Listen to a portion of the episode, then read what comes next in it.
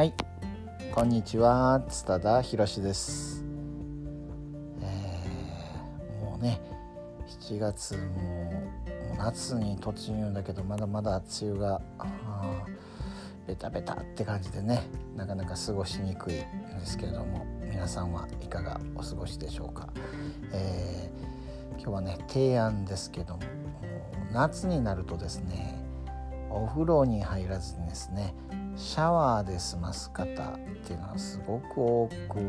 見られるんじゃないかなといろんな人に聞いてるとやっぱりお風呂に入らずにシャワーだけっていう感じの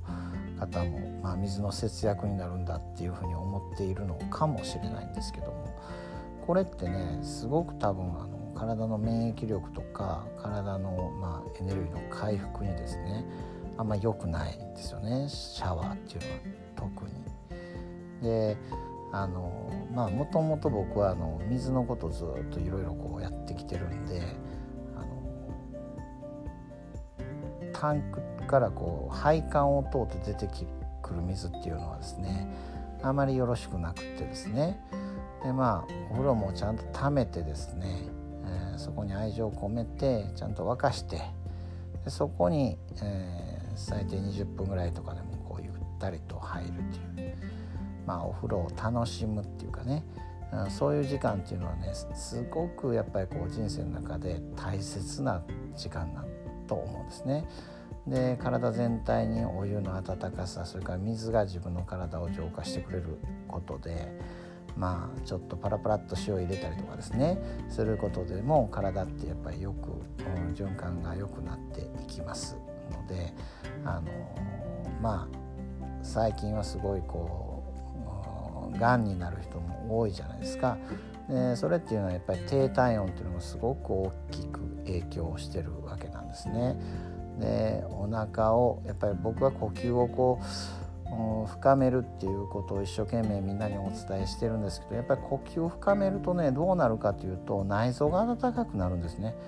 やっぱりまあ基礎体温が上がるんですよね。えー昔まああの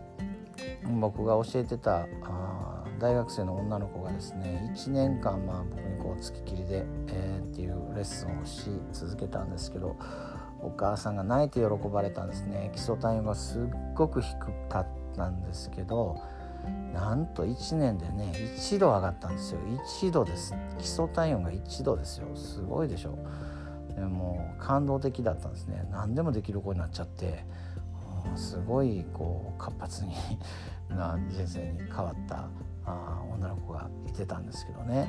やっぱりそういうこう温度っていうね体の温度の管理っていうのはですねとってもとっても大切だと思いますので是非ですね、えーこのこれから夏にかけて暑くなった時ほど42度以上の熱いお風呂にですねちょっとしばらく使ってですね出たり使ったり出たり使ったりしながらあのお風呂の時間を楽しむとあーもうバタバタしてお風呂に入ったりしないんでねゆったり楽しむともうテレビ見る人生はやめましょうって感じなんですけどまあ僕はもう本当にもうテレビは全く見なくなったんですけどこう音から入ってくる波動っていうのがあるんですよね。音って波動なんでであのやっぱりこういらない、